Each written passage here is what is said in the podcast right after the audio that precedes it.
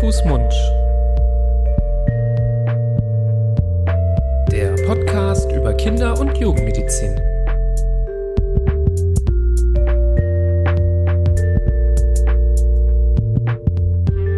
So, ihr Lieben, herzlich willkommen zu einer neuen Folge Hand, Fuß, Mund, euren Podcast zur Kinder- und Jugendmedizin. Mir gegenüber der große Florian. Hallo. Hallo Nibras. Gegenüber, du sagst es, ganz ungewohnt. Wir sitzen eigentlich nie gegenüber. Ja. Wir gucken uns tief in die Augen. Ich sehe das erste Mal, wie du wirklich aussiehst. Ich hoffe, ich hoffe nicht äh, zu deiner Enttäuschung. Es geht. Sag mal. Damit kann ich leben. Das, äh, das würde mir reichen. Ähm, ja, heute äh, tatsächlich so ein bisschen wie bei so einem äh, Quizduell, wo man sich so gegenüber sitzt. Fehlt nur noch der Buzzer in der Mitte, wer zuerst draufschlägt. Das stimmt. Ähm, genau. Ähm, eurer Podcast zur Kinder- und Jugendmedizin. Wir beide äh, sind Kinderärzte ähm, hier im schönen Düsseldorf und äh, senden mittlerweile die 62. Folge nach draußen in die Welt. Vor kurzem Zählst hatten wir ja ein einjähriges. Das haben wir natürlich äh, mittelmäßig groß gefeiert unter den aktuellen Bedingungen, aber wir haben uns trotzdem sehr gefreut, dass es uns schon ein Jahr gibt, dass wir schon so viele Hörerinnen und Hörer akquirieren konnten. Deswegen machen wir weiter mit spannenden Themen rund um die Kinder- und Jugendmedizin, haben uns für heute ein sehr relevantes Thema aus der Kinder- und Jugendmedizin überlegt. Etwas, was jeden betrifft, hoffentlich nicht in Form einer Erkrankung, sondern hoffentlich in Form einer Impfung, aber trotz allem ein Thema, was auch zuletzt viel in den Medien war. Es geht heute um die Masern und die Masernimpfung. Ähm, ja, da wurde viel drüber diskutiert, gerade mit der eingeführten ähm, Schutzimpfungspflicht, ähm, die letztes Jahr gekommen ist, 2020. Und deswegen vielen, viele in vieler Munde, aber auch trotzdem in vielen anderen Bereichen, auch sei es Kita, Schule, immer wieder ein diskutiertes Thema. Ähm, deswegen wollten wir das Thema heute nochmal aufrollen, auch wenn es eine Erkrankung ist, die man heute ganz, ganz selten nur noch sieht. Mhm. Ja, Gott sei Dank selten, aber kommt doch immer wieder vor. Es gibt immer wieder Masernausbrüche alle paar Jahre. Den letzten gab es, glaube ich, letzten großen ähm, gab es irgendwie 2015 mal in Berlin mit mehreren hundert Fällen. Ähm, Thema Masernimpfpflicht ist ja auch für uns äh, relevant geworden letztes Jahr. Jeder Mitarbeiter unseres Krankenhauses hat ein Schreiben bekommen, äh, man solle doch bitte seinen Masernschutz offenlegen oder wenn es darüber keine Information gibt, dann muss man ihn nachholen. Da muss man geimpft werden, weil sämtliche Mitarbeiter in der Krankenversorgung diesen Masernschutz aufweisen müssen, genauso wie oder vor allem die Kinder ähm, beziehungsweise Jugendlichen, die in Einrichtungen betreut werden, die, wie ist das, bis 19, ab seit 1970 äh, auf der Welt sind. Ähm, das sind jetzt auch nicht mehr nur Kinder, aber gut. Bisschen älter. Genau. Ähm, die erst, die ganz Kleinen, die haben noch so ein bisschen einen Nachweis, äh, Nachweis äh, Latenz äh, möglich gemacht, nämlich die müssen, glaube ich, bis Mitte diesen Jahres äh, den Masernschutz dann nachweisen und vervollständigen und alle anderen mussten eben das erbringen. Es gibt auch ein paar, die äh, konnten die Befreiung äh, nachreichen. Das betrifft auch wiederum unsere Patienten, gerade die onkologischen Patienten oder die mit einem schlechten Immunsystem. Ähm, die können mitunter, kommen wir sicher später noch dazu, die können teilweise einfach keine diese Lebendimpfungen bekommen. Deshalb sind sie von dieser äh, Impfpflicht ausgenommen, aber alle anderen müssen diesen Schutz aufweisen, damit sowas wie da in Berlin vor ein paar Jahren oder eben davor auch immer wieder mal einfach nicht mehr äh, stattfindet.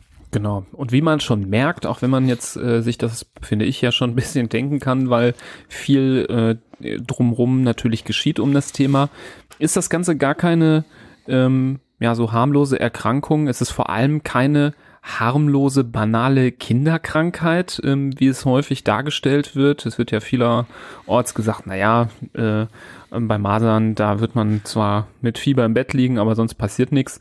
Das stimmt auch in den meisten Fällen, ähm, dass die Maserninfektion, sagen wir mal, zwar relativ krank macht, aber ähm, keine schweren Schäden hinterlässt. Aber die Chance, schwere Komplikationen zu erleiden durch die Maserninfektion ist überdurchschnittlich hoch und diese Komplikationen sind äh, überdurchschnittlich schrecklich, sodass ähm, mit der Zeit die ähm, Masernimpfung entstanden ist und dann auch die Dringlichkeit immer klarer wurde. Und ähm, schmerzlich merkt man es immer wieder, wie du gesagt hast, in diesen Epidemiephasen, wo die Masern sich wieder vermehrt ausbreiten, dass es da ähm, ja diese schrecklichen Fälle dann doch vereinzelt äh, wiedergegeben wird. Und die Herdenimmunität, dass eben viele Leute geimpft sind, ähm, ist auch sehr wichtig. Kommen wir vielleicht auch gleich zu. Fangen wir aber vielleicht erstmal ganz klar, äh, klein an und erzählen ein bisschen was ähm, zu dieser Maserninfektion an sich. Ist ja eine Virusinfektion. Masern sind Viren, gehören also nicht zu den Bakterien. Ähm, der Hauptübertragungsweg sind in der Regel ähm, Tröpfchen, also wenn jemand zum Beispiel infiziert ist und ähm, ja hustet, niest oder mit viel Schmackes spricht, dann ähm, können diese Tröpfchen herausgeschleudert werden und ähm, gelangen dann ähm, zu anderen Personen, die sich anstecken können. Und in der Regel so circa äh, fünf Tage ähm, vor Auftreten ähm, der Symptome oder vor Auftreten des Ausschlages ähm, ist meistens dann die Ansteckung, also innerhalb von weniger Tage ähm, schlägt sich dann auch diese Infektion dann nieder. Die Infektion geschieht von Mensch zu Mensch, also es gibt kein anderes Lebewesen, von dem man jetzt äh, sich die Masern holen könnte, vom Haustier oder von der Fledermaus. Das ähm, findet nicht statt. Es ist eine reine, also der Mensch ist das äh, einzige Wirtstier und wie du schon gesagt hast, eine Tröpfcheninfektion, die in den allermeisten Fällen schon direkt äh, übertragen wird und nicht jetzt über weite Entfernungen äh, durch die Luft geht. Wenn jetzt ein starker Luftzug ist, ähm, dann kann sich das auch mal über ein paar Meter ausbreiten, aber grundsätzlich ist das ein direkter Tröpfchenkontakt, der einen am Anfang gar nicht so schwer krank macht. Meistens beginnt das mit so Erkältungssymptomen, dass man mal äh, ein bisschen Fieber, Schnupfen, mh, Augenentzündung, so diese eher banalen Infektionszeichen und Symptome hat. Und irgendwann treten dann relativ charakteristische Erscheinungen im, an der Haut und vor allem an der Schleimhaut auf. Und dann wird man meistens hellhörig, dann fällt einem auf, dass die Mundschleimhaut tiefrot ist, sehr durchblutet ist, ähm, dass es äh, schon langsam zu einem Ausschlag an der Haut kommt, der relativ charakteristisch ist und noch charakteristischer sind aber in der Mundschleimhaut nicht rote Flecken, sondern weiße Flecken, die äh, meistens an der Wangenschleimhaut, ähm, da im, Bereich der, der Backenzähne, äh, also an der gegenüberliegenden Seite der Backenzähne an der Wangenschleimhaut auftreten. Das sind die sogenannten Koplikflecken und die sind äh, schon sehr wegweisend und bezeichnend dafür, dass es sich um eine Maserninfektion handeln könnte oder handeln müsste.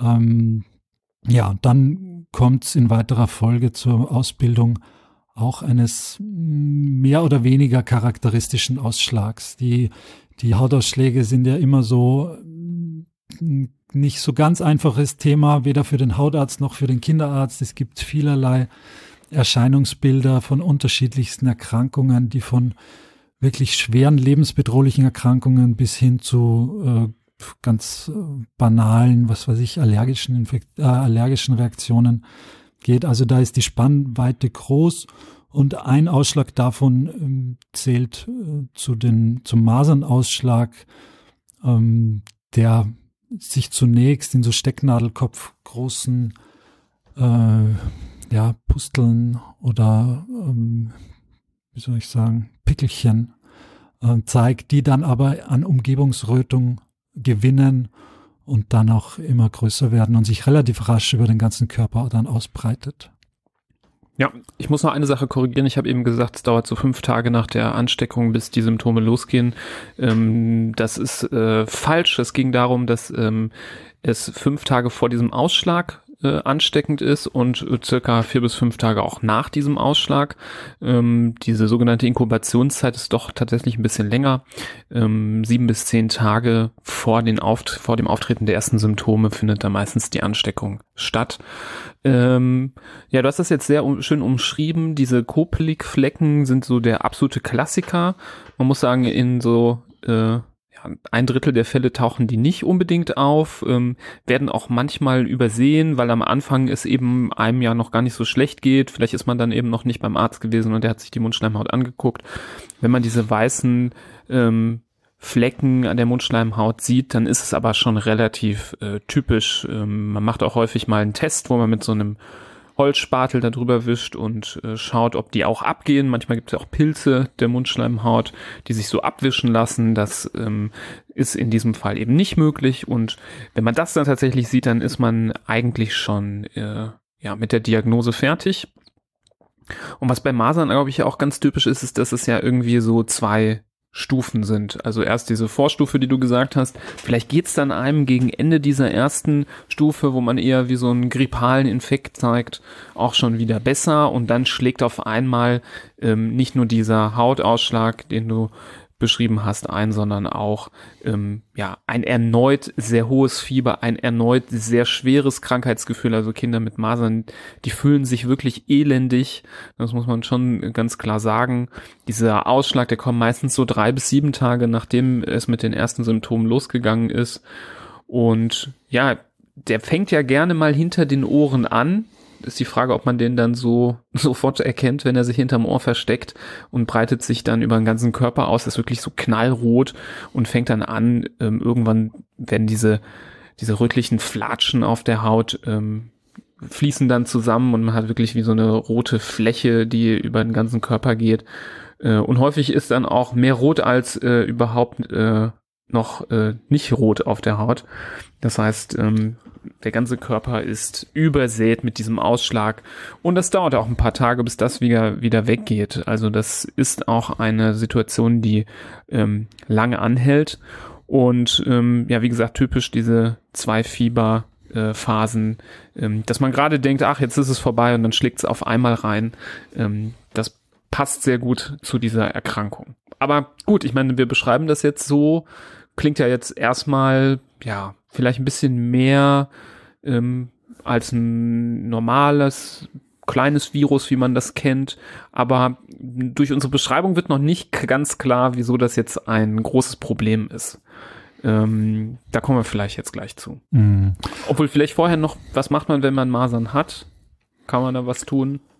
Genau, ist eine Viruserkrankung, wie du es schon gesagt hast. Und wie so mit den meisten Viren ist es auch mit den Masern so, dass es kein Medikament dagegen gibt. Alles, was man tun kann, ist äh, Supportivmaßnahmen, also Maßnahmen, die rundherum äh, einem helfen, die Symptome abzumildern ähm, oder das, das eigene, den eigenen Zustand zu verbessern. Also, dass man, wenn Fieber auftritt, dass man das Fieber senkt, wenn die Flüssigkeitsaufnahme, äh, die soll hochgehalten werden.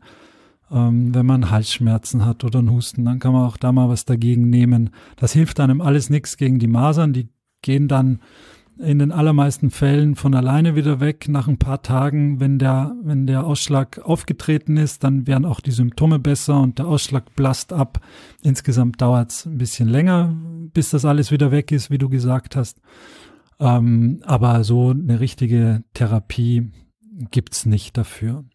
Und was man vor allem tun soll, um nicht ums, damit es einem selbst besser geht, sondern damit man das Virus nicht unters Volk mischt, ist, dass man ja sich isoliert damit und nicht nicht jetzt äh, nach draußen geht. Man fühlt sich eh nicht danach, aber mit Masern jetzt einkaufen zu gehen oder ins Kino oder sonst irgendwas, was man früher mal gemacht hat, so vor Corona, ähm, das wäre keine gute Idee, weil, äh, wie gesagt, sehr ansteckend. Ja.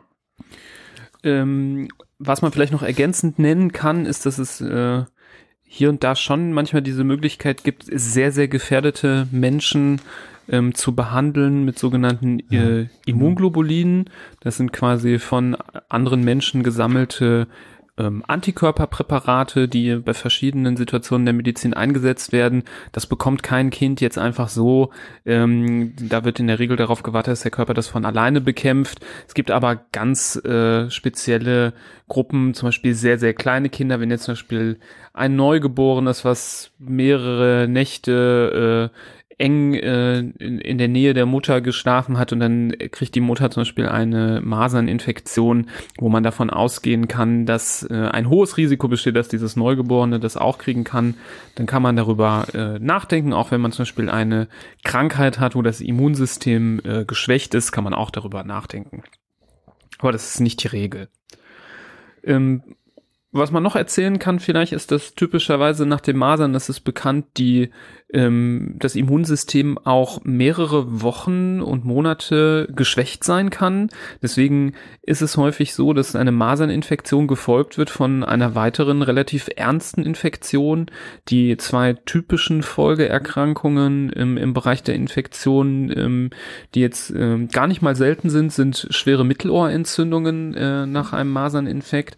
Das ist dann nicht unbedingt durch die Masern selber ausgelöst, aber die Masern äh, bereiten quasi den Weg, rollen den roten Teppich aus für andere ähm, Erreger. Und das zweite, was relativ häufig gesehen wird, sind tiefe Infekte der Atemwege, also häufig äh, in Form von einer Bronchitis oder sogar einer schweren Lungenentzündung. Also da weiß man, dass Kinder äh, nicht nur einmal schwer krank werden, sondern auch ein hohes Risiko haben, auch ein zweites Mal eine ordentliche Infektion auf Basis dieser Maserninfektion mit abzubekommen. Und da geht schon los mit den Gründen, wieso man ähm, ja eben von so einer Maserninfektion ja doch schützen sollte. Ja, und die, die besonders geschützt werden sollten vor diesen Masernviren, sind einfach äh, Menschen mit einem schlechten Immunsystem. Das kann sein, weil sie einfach von Geburt an ein schlechtes Immunsystem haben oder vielleicht haben sie auch ein erworbenes, erworben schlechtes Immunsystem durch zum Beispiel eine Chemotherapie bei einer onkologischen Erkrankung oder etwas ähnlichem. Und da kann es durch eine Maserninfektion zu wirklich, wirklich schweren Verläufen kommen. Und da gibt's einzelne Krankheitsbilder und Verläufe, die hm, relativ sicher auch zum Tod führen äh, nach einer gewissen Zeit.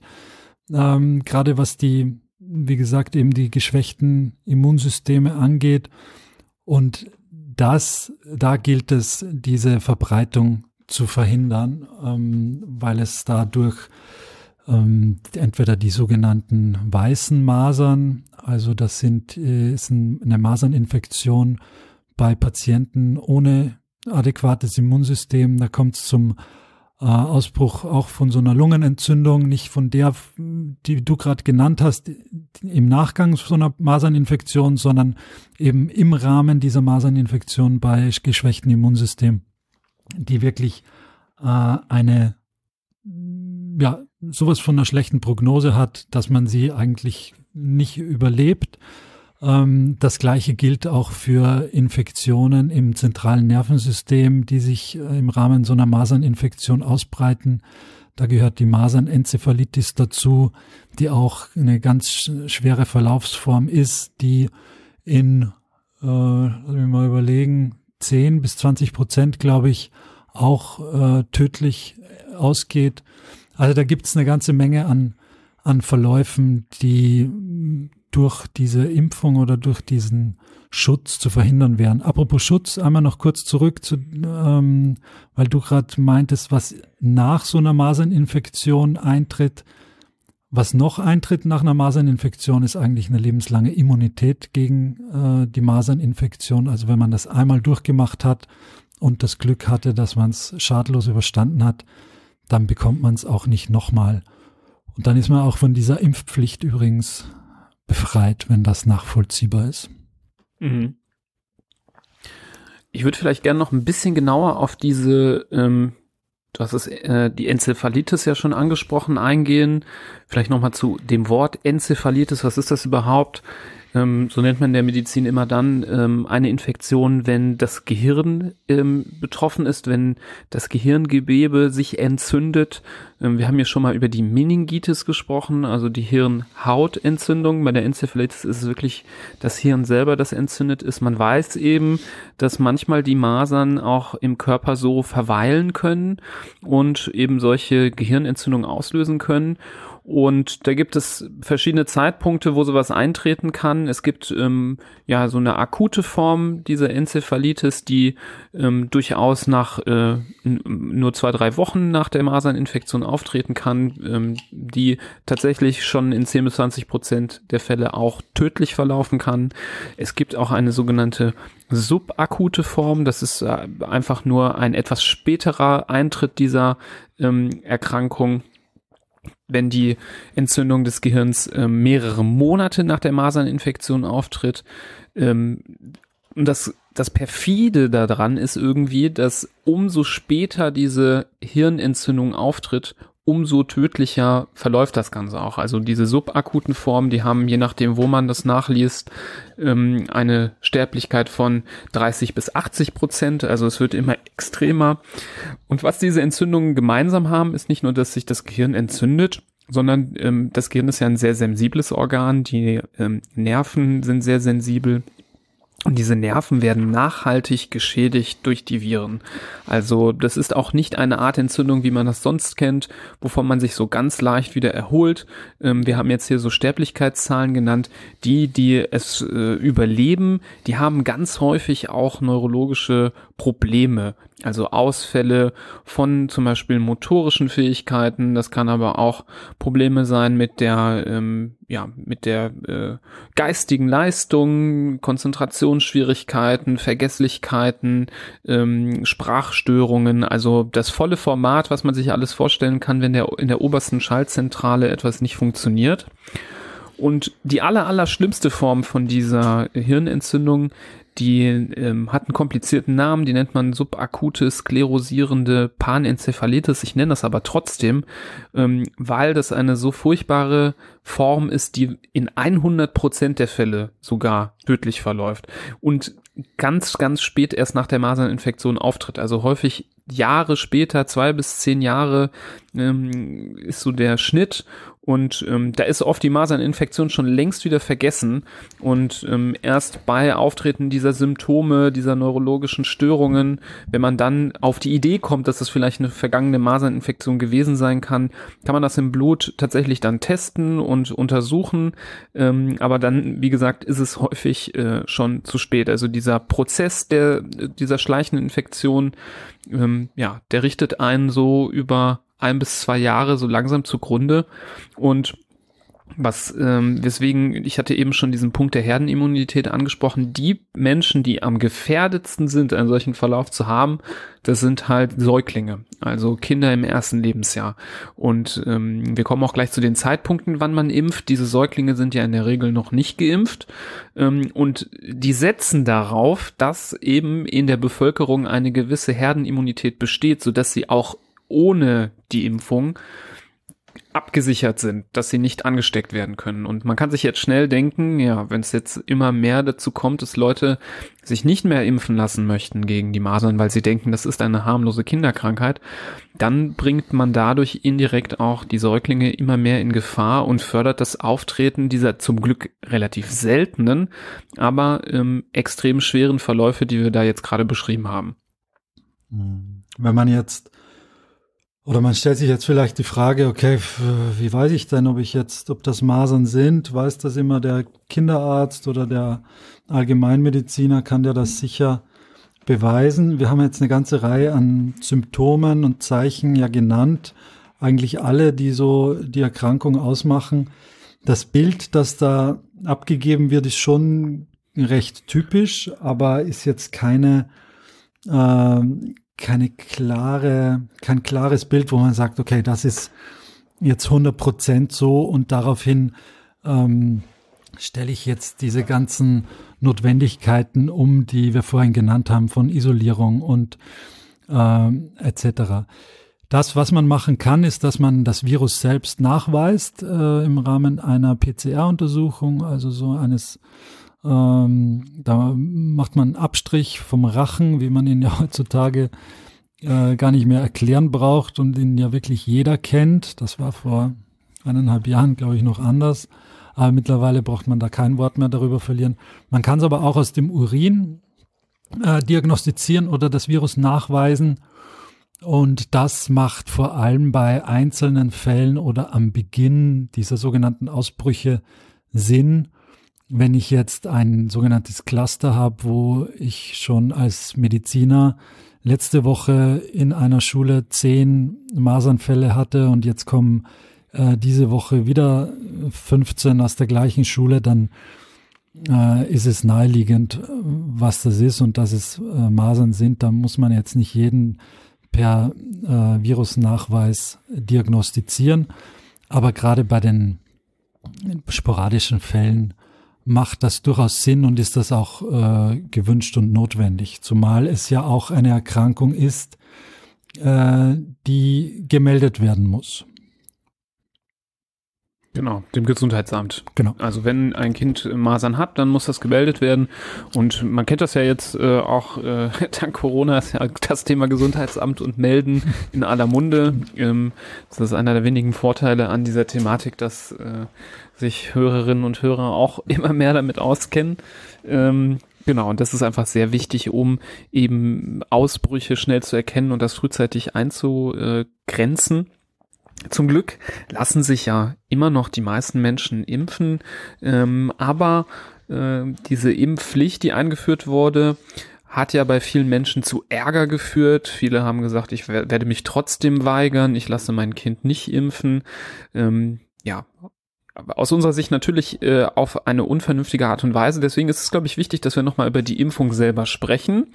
Ähm, diese Impfung ist ja heute Teil dieser Mumps, Masern, Röteln Impfung, dieser MMR-Impfung, ähm, also eine Kombinationsimpfung, die tatsächlich so erfolgreich ist und so gut ist, dadurch, dass sie einfach gegen mehrere ähm, durchaus gefährliche Erkrankungen schützt ähm, dass es die Masernimpfung als Einzelimpfung heutzutage gar nicht mehr gibt in Europa. Also selbst wenn man jetzt denkt, äh, ich möchte mich nur gegen Masern impfen, wieso auch immer man die anderen Sachen weglassen wollte, ähm, das geht gar nicht mehr. Also da gibt's nur noch diese Kombinationsimpfstoffe und ähm, diese Impfstoffe werden den Kindern in der Regel, ähm, wenn man in die Empfehlungen der STIKO guckt, ein erstes Mal mit ungefähr elf Monaten und ein zweites Mal mit ungefähr 15 Monaten gegeben. Und da wir ja heutzutage in aller Munde immer wieder darüber sprechen, wie ähm, wie erfolgreich ist der Impfstoff?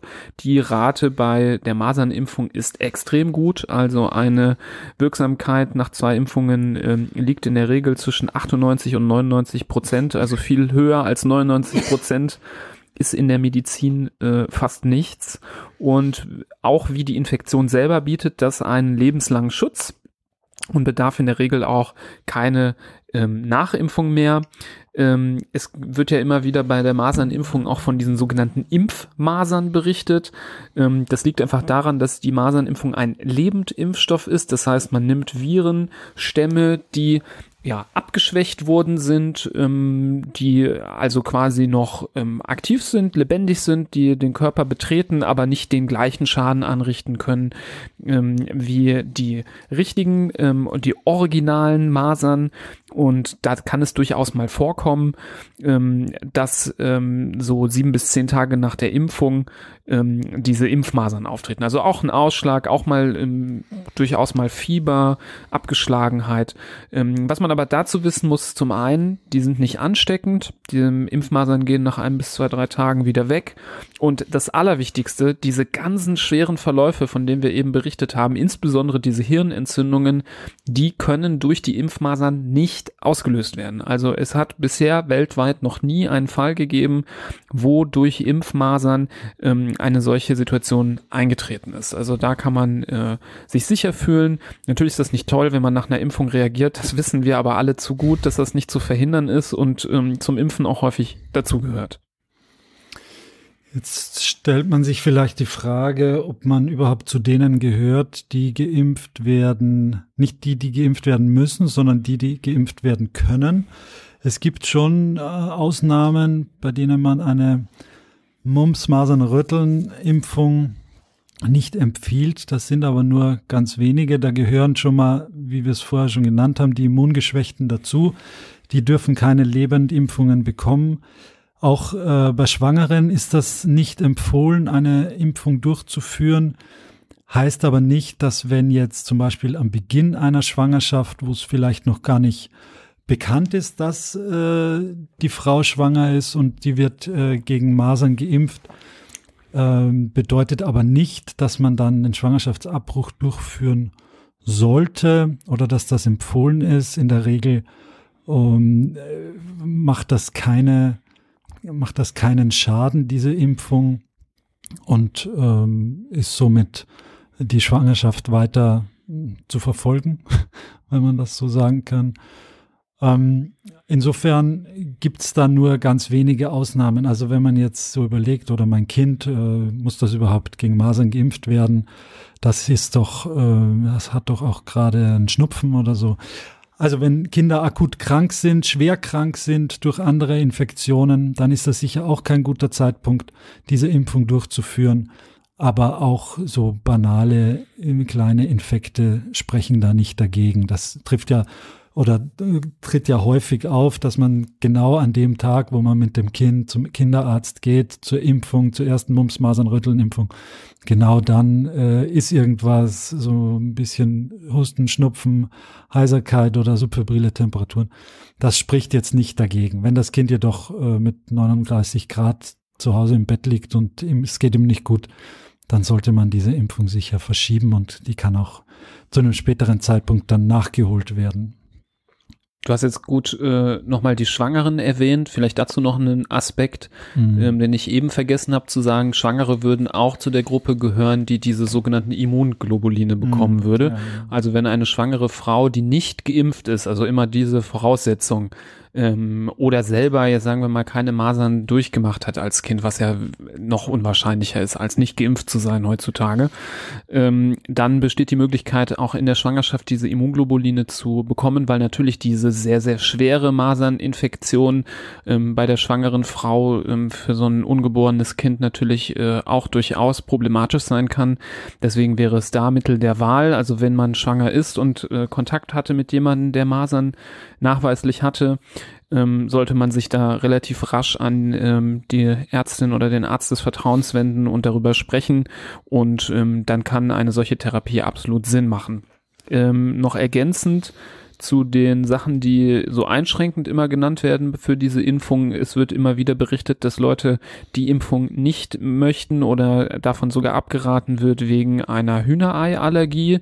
Ähm, diese Impfstoffe die werden häufig eben ähm, ähm, auf Hühnerei basierten Kulturen ähm, erzeugt durch Zellkulturen, die gezüchtet werden müssen, damit man überhaupt ähm, Impfstoffzellen äh, gewinnen kann. Ähm, deswegen ähm, ist da der klare Hinweis bei der Mumps-Masern-Röteln-Impfung, dass ähm, Spuren von Hühnerei enthalten sein können wenn die Symptomatik äh, eher milde ist der Allergie, die man da hat, dann kann die Impfung trotzdem problemlos gemacht werden. Wenn man aber eine sehr, sehr schwere Allergie hat, wo der alleinige Kontakt zu ähm, Hühnerei wirklich ähm, lebensgefährliche allergische Reaktionen auslösen könnte, ähm, wird empfohlen, die Mumps-Masern-Röteln-Impfung ähm, im stationären Setting durchzuführen. Also, dass man sich in die Klinik wird man dann aufgenommen, bekommt dort den Impfstoff unter Überwachung, sodass wenn eine allergische Reaktion nur beginnt, ähm, dass man sofort antiallergische Medikamente bekommt. Aus meiner Sicht dennoch wichtig, dass man es macht, ähm, weil der Vorteil dadurch, der Schutz, der entsteht und der Schutz nicht nur für einen selber, sondern für alle anderen ähm, und insbesondere auch die eigenen Kinder ähm, so groß ist, dass ähm, es überwiegt. Auch bei Kindern, die die Anzeichen haben, äh, sind Kinderkliniken schon damit auch vertraut, dass man sowas macht. Ähm, aber da sollte man immer natürlich auch mit den äh, betreuenden Kinderärzten ähm, und Ärztinnen drüber sprechen. Die werden das dann ähm, in die Wege leiten und empfehlen, falls sowas wirklich notwendig ist. Mhm. Ähm, zum Thema Immunschwäche, das, wo ich ja gerade gesagt habe, die äh, sind ausgenommen von der Impfpflicht und sollen auch gar nicht geimpft werden. Da wiederum muss man ausnehmen. Die HIV-Infektionen, die äh, können schon äh, Masern geimpft werden, im Gegensatz zu den anderen Immungeschwächten. Und wenn jetzt ein Kind äh, zum Beispiel in eine, früher schon in eine Einrichtung äh, geht, also zur Tagesmutter oder in Kindergarten mit äh, beispielsweise einem Jahr oder elf Monaten und somit die, die planmäßige Masernimpfung da schon ein bisschen zu spät käme vor dem Beginn, dann kann man die, diese Impfung auch vorziehen. Dann können die Kinder auch mit neun Monaten schon geimpft werden.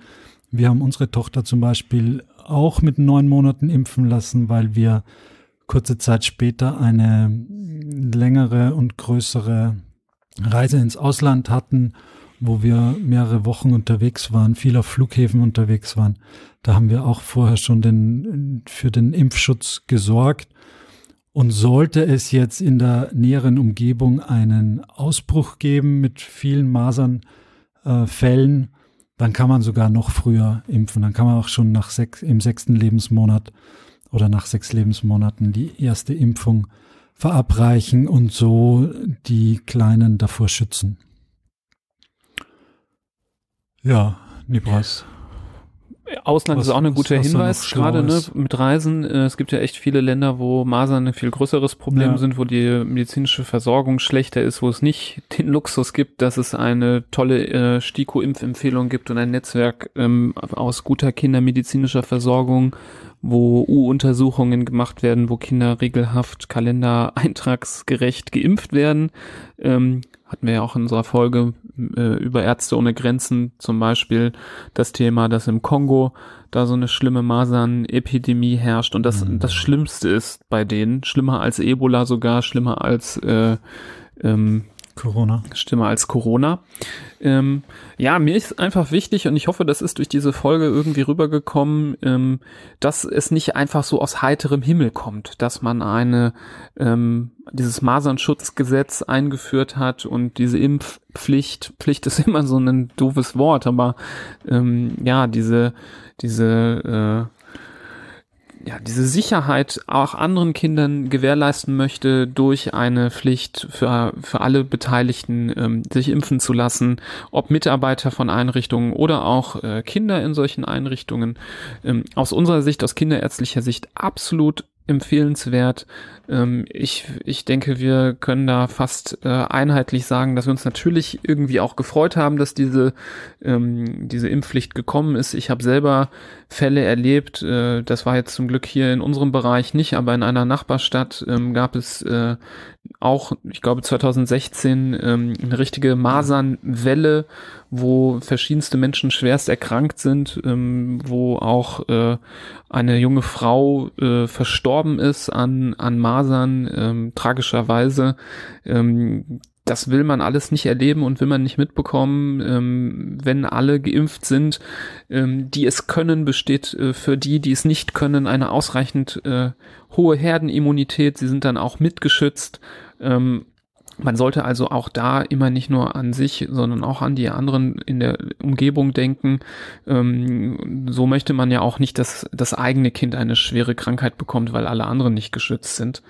Also eine Untermauerung dieser Impfung. Wir werben dafür, weil es wirklich äh, sinnvoll ist und eine große Errungenschaft. Wir haben hier ja, sagen wir mal, noch nicht über Impfungen im Allgemeinen gesprochen. Ich finde aber es eh schwierig, über Impfungen allgemein zu sprechen, weil es so viele verschiedene gibt, so viele ähm, verschiedene Arten von Impfungen, so viele verschiedene Zeitpunkte, an denen man impft, dass ich auch sinnvoll finde, da je nach Thema immer äh, sich dran entlang zu arbeiten und immer die wichtigsten Impf Impfungen zu nennen.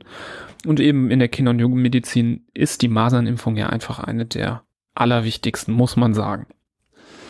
Ja, das ist ein ganz wichtiger Punkt und das äh, sollte man sich auch in Erinnerung behalten, dass wir zum Beispiel jetzt als Mediziner, genau wie du es gesagt hast, die Impfungen nicht über einen Kamm, Kamm scheren, die Impfgegner hingegen machen das ja schon in den allermeisten Fällen. Und da ist Impfung gleich Impfung und Impfung ist einfach schlecht. Und das äh, wollen wir auf der anderen Seite, auf der Gegenseite hätte ich fast gesagt, aber da wollen wir uns ja gar nicht hinstellen, Ähm, wollen wir natürlich nicht machen, weil es, wie du sagst, es gibt die Rota-Impfung für die ganz kleinen Säuglinge, es gibt die HPV-Impfung nur für die ähm, pubertären äh, Jugendlichen. Dazwischen gibt's etliche, die gibt's teilweise saisonal oder ähm, für alle, so wie die Masernimpfung. Also das, das kann man nicht verallgemeinern. Nichtsdestotrotz ist das natürlich für uns auch ein wichtiges Thema und irgendwann werden wir auch über Impfungen äh, sprechen und versuchen da so mm, einen Scheinwerferkegel drauf zu werfen. Aber für heute ist, glaube ich, äh, bezüglich der Masernimpfung und der Notwendigkeit der Masernimpfung, ja, ich glaube, fast alles gesagt und äh, wir hoffen, wir haben es eindrücklich und nachhaltig wiedergegeben, warum das äh, auf jeden Fall Sinn macht und warum das allen hilft, wenn sich so viele wie möglich impfen lassen. Und die Impfpflicht ist sicher, die Pflicht ist nicht gut, weil keine Pflicht gut ist, aber mit der Nachlässigkeit, die in den letzten Jahren betrieben worden ist, wo sich wirklich viele Eltern dagegen ausgesprochen haben und gesagt haben, nee, ich verzichte auf die Impfung und auch natürlich ärztliche Kollegen da dahinter stehen. Das muss man auch sagen. Ähm, zu einem ungeimpften Kind gehört in vielen Fällen auch ein Kinderarzt, der das ähm, auf sich sitzen lässt und da nicht weiter nachhakt. Das ist nicht immer so. Häufig äh, meiden dann diese Familien auch die, die Kinderarztbesuche, aber es, wir haben natürlich auch Kollegen, die da ähm, dem anders gegenüberstehen und die Impfung vielleicht nicht für so wichtig erachten, was meiner Meinung nach ein Verfehlen und ein Vergehen ist. Ja, gutes Schlusswort. Ähm, ich finde, das ist, äh, ich sehe das genauso wie du und ähm, ich könnte es auch nicht mit meinem Gewissen vereinbaren, jemandem von so etwas abzuraten. Ähm, Klar gibt es manchmal Situationen, wo, wenn sich jemand vehement wehrt, dass man sagt, äh, die Betreuung gebe ich jetzt nicht auf, ich behalte das Kind natürlich in meiner äh, medizinischen Versorgung und versuche natürlich sowas frühzeitig zu erkennen und äh, immer wieder auch mal einzuwirken und zu versuchen, was zu erreichen. Ähm, aber du hast re recht, es gibt ganz, ganz selten auch die Situation, dass auch Ärzte von Impfungen äh, dieses, dieser Wichtigkeit auch abraten oder es äh, ja nicht ausreichend gut betonen. Ähm, wer äh, das, wer dazu noch Fragen hat, meldet sich gerne bei uns, schickt uns eine Nachricht über Social Media oder ähm, eine E-Mail an info@hanfußmund.de. Wir versuchen bestmöglichst darauf einzugehen, muss dann auch gestehen und damit auch eine Entschuldigung an alle da draußen, die von uns nicht immer eine Antwort erhalten, dass die Nachrichtenzahl in letzter Zeit auch sehr stark gewachsen ist und wir viele Anfragen bekommen und die natürlich versuchen, nach bestem Wissen und Gewissen zu beantworten. Manchmal dauert es, manchmal schaffen wir es nicht. Das tut uns wirklich sehr leid. Was ich aber an der Stelle auch ganz klar sagen will, ist, dass wir ähm, keine individuelle Beratung machen können und wollen. Das ist über Ferndiagnose, über E-Mail, über Social Media, über irgendwelche geschickten Fotos einfach nicht äh, möglich und auch ethisch nicht vertretbar. Deswegen ähm, distanzieren wir uns davon und ähm, antworten auf solche Nachrichten in der Regel gar nicht. Ähm, das bitte nicht übel nehmen, aber das ist uns weder möglich noch erlaubt, äh, darauf einzugehen.